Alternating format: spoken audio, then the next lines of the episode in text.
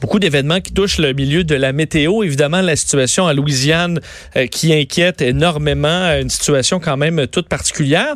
Et euh, évidemment, hier, on en parlait des orages, qu'on aimait quand même ça, les orages. Une excitation qui entoure ça un petit peu de temps aussi longtemps qu'il n'y a pas trop de dégâts. Exactement. On veut pas de dégâts, pas de blessés ou quoi, ou quoi que ce soit. Mais hier, quand même, le Québec a été frappé par une bonne ligne d'orage qui a causé des problèmes et finalement, qui aurait causé une, une, tornade, ce qui semble s'être confirmé dans les dernières minutes pour en parler parce que d'ailleurs, il va couvrir ça euh, pour, euh, pour Météo Média sur place. Et présentateur expert en changement climatique à Météo Média, Patrick de Bellefeuille, un de tes anciens collègues, oui, Salut, Pat. Bonjour tout le monde. Ça va bien? Bien, merci, oui. Ben oui, commençons, par, commençons par parler de ce qui s'est passé au Québec avant de parler de la Nouvelle-Orléans. Donc, euh, une journée qu'on annonçait très orageuse hier, ça s'est confirmé. Et finalement, ce qui s'est passé à Saint-Roch de Lachigan, c'était bel et bien une, une tornade. Une tornade, c'est ça. Dans le cas des tornades, il euh, faut tout le temps attendre que euh, les, euh, les officiels d'Environnement Canada se rendent sur place pour regarder les dégâts et authentifier le phénomène. Donc, ça s'est fait hier soir. Eux, ils travaillent seulement à partir de ce matin. Ils sont donc allés. Ils nous ont dit c'est une tornade force EF2, EF1, pardon, sur l'échelle de Fujita aussi. Ça, c'est des vents entre 135 et 175 km à l'heure. Ils disent que la destruction est sur 3 ou 4 km de long mais mesure 200 à 400 mètres de large par endroit. Donc, c'est quand même quelque chose de, de bien. Euh, je sais que l'an dernier, on en avait eu euh, du côté de Gatineau, c'était plus fort que ça. On en a eu aussi à Thetford Mine l'an dernier. Dans les deux cas, j'étais allé. Celle de Thetford Mine ressemble beaucoup en, description de dégâts qu'Environnement Canada fait pour celle-ci euh, à, celle justement d'aujourd'hui. Patrick, on dirait que justement, année après année, il y en a de plus en plus au Québec. Un, phénomène qu'on voyait pas, me semble, dans le passé. Est-ce que c'est quelque chose qui est attribuable au fait qu'il y a des changements climatiques, il y a un réchauffement qui, s'opère aussi? Tu lis les, deux, euh, les, deux phénomènes?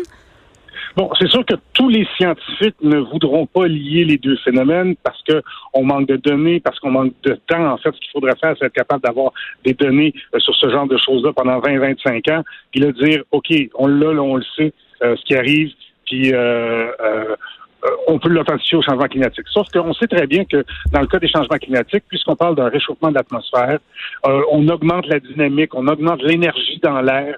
C'est certain que le contexte des changements climatiques qui nous amène une recrudescence de phénomènes extrêmes ben, va nécessairement aussi amplifier la possibilité qu'il y ait des tornades. Maintenant, on est encore avec la moyenne de cinq tornades par année au Québec. Mm-hmm. Que je sache, celle-là n'a pas encore changé. Donc, euh, je pourrais pas par la moyenne, vous parlez d'une augmentation, mais c'est sûr que pour les prochaines années, il va en avoir plus. Est-ce que la force peut augmenter? Là, c'était une EF1. Est-ce que, bon, là, je parle pas des grosses tornades comme on, celles qu'on voit aux États-Unis, mais est-ce que ce serait possible que ça grimpe en termes d'intensité aussi? Oui, ce serait possible que ça grimpe en termes d'intensité et de fréquence. En fait, ce que je veux dire par ça, c'est que au lieu d'une EF1, on n'aura peut-être pas une EF5, on va peut-être avoir une EF2. Au lieu d'en avoir cinq par année, on va peut-être en avoir quatre par année, des comme ça, mhm. puis trois de plus des EF1. Donc oui, une augmentation de l'intensité, une augmentation aussi de la fréquence. De là à dire qu'on va avoir plus de EF5, les conditions sont pas toujours aussi facilement réunies comme on le trouve du côté des prairies, parce que des EF5 au Canada, on n'en a eu qu'une seule. Euh, si je me souviens bien, c'est Ellie au Manitoba. Euh, quoique celle d'Edmonton en 80, euh, je pense 87, elle était pas mal grosse aussi, elle avait fait pas mal de dégâts. Euh, les lignes d'orage, comme on a vu hier, qui balaient quand même une bonne partie du Québec, est-ce que c'est assez rare dans, dans un été? Est-ce que c'est, ça risque d'être dans les orages les plus intenses de, du mois de juillet? C'est en effet, la, en effet la recette qui est la plus, euh, la plus courante. Donc, c'est quelque chose qui arrive relativement assez souvent. Il s'agit simplement d'avoir une masse d'air chaude. On fait passer un front froid là-dedans. Et évidemment, la différence de température fait que ça devient rapidement très instable et très, très explosif. Donc, des lignes comme ça d'orage, ça arrive fréquemment pendant l'été. Est-ce que chaque fois il y a une tornade? Non. Mais intense comme celle d'hier, en fait, on peut presque dire une chance qu'il n'y en a eu qu'une seule. Parce qu'un truc comme ça à Gatineau, euh, c'est plutôt de, l'an dernier, ça avait été euh, trois, quatre tornades qui avaient été enregistrées. Évidemment, au niveau météorologique, euh, dans le monde, les yeux sont tournés vers la Louisiane avec la tempête tropicale Barry euh, euh, qui va, bon, qui commence à frapper ce secteur-là. Ce qui semble inquiéter le plus, c'est la pluie avant les vents. Est-ce que on a encore la chance que cette tempête se, se, fait grossisse en importance pour devenir un ouragan de catégorie 1?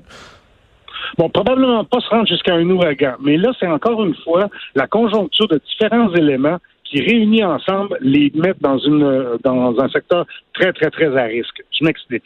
Aux États-Unis, on a enregistré les 12 derniers mois, une période de 12 mois, la plus pluvieuse depuis qu'on prend des données.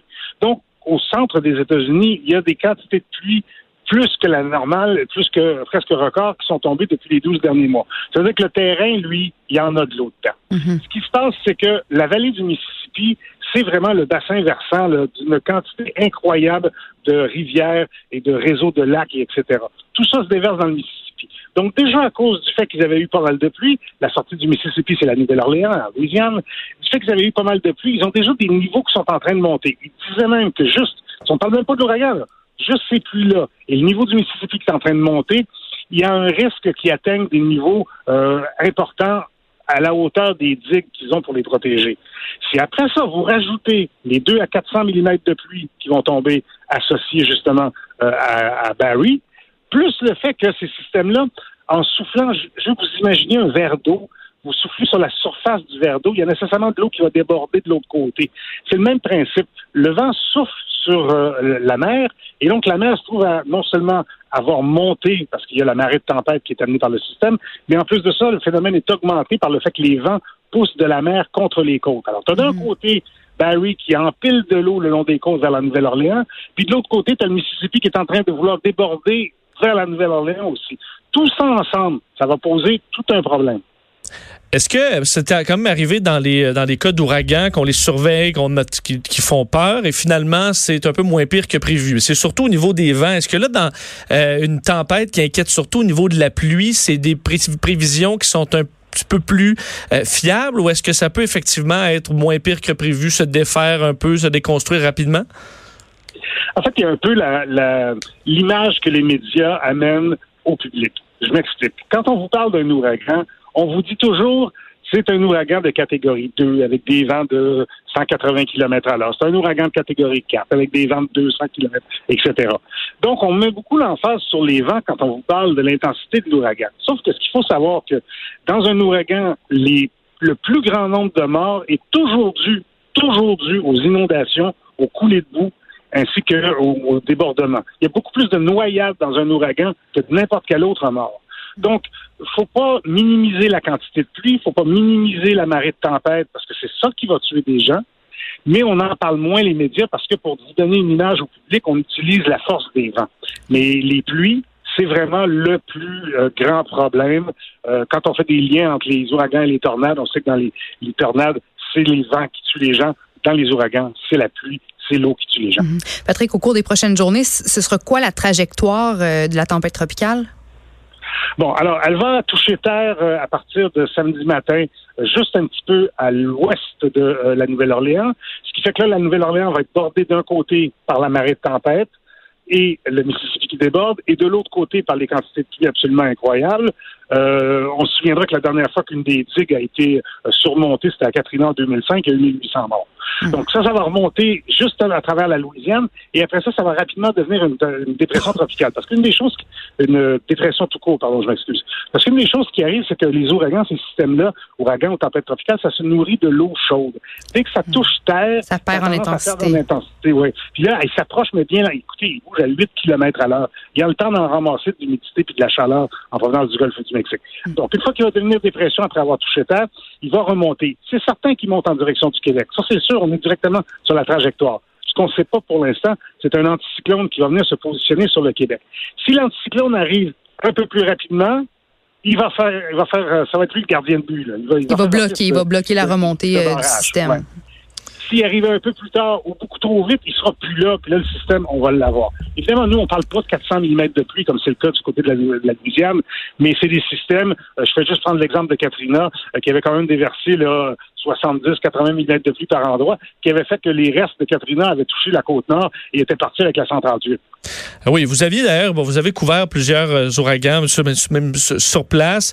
Euh, il y a des coins qui sont des fois frappés ou qui ne sont pas habitués de l'être. Dans le cas de, la Louisiane, euh, on a parlé de Katrina qui a eu un effet absolument dévastateur sur sur la région. Est-ce qu'on peut dire avec cette peur-là qu'on a de Barry, qui est une tempête tropicale, qu'on n'a pas fait ce qu'il faut pour que ça ne se reproduise plus? Est-ce que on a quand même eu là près de 15 ans pour installer les équipements des digues, des barrages pour être capable d'encaisser un autre choc. Est-ce que ça a été fait euh, suffisamment par les autorités?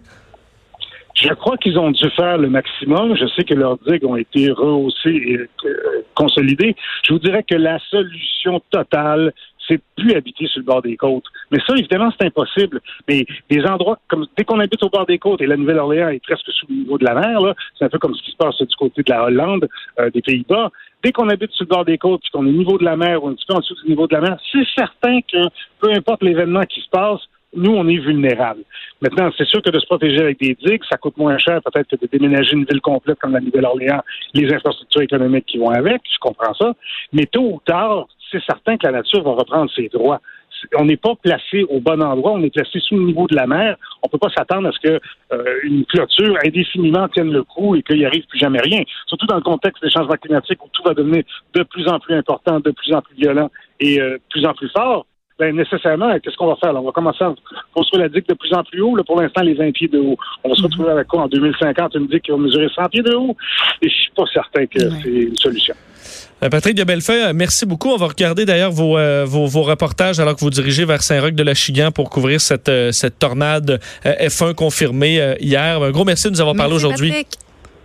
Merci à vous. Bonne journée. Au revoir, Patrick de Bellefeuille, présentateur euh, et euh, expert en changement climatique à Météo Média. Alors, on va couvrir ça. Lui qui a vu euh, sur place des, des, des, ouragans, alors la force et l'intensité que ça peut avoir. Puis, il vulgarise très, très bien. C'est très imagé, bien coloré. Il simplifie tout ça. Moi, je le trouve toujours fascinant à entendre. Alors, on verra comment ça se passera dans les prochaines heures. On s'attend à ce que ça frappe le cœur de cette tempête en, au début de journée demain en Louisiane, en espérant que ce soit un peu moins pire que prévu parce qu'effectivement, il pourrait euh, y goûter pour une deuxième fois de façon un peu trop rapprochée au goût de bien des gens. On s'arrête quelques instants. On parle des rêves euh, lucides. Au retour, vous voulez pas manquer ça.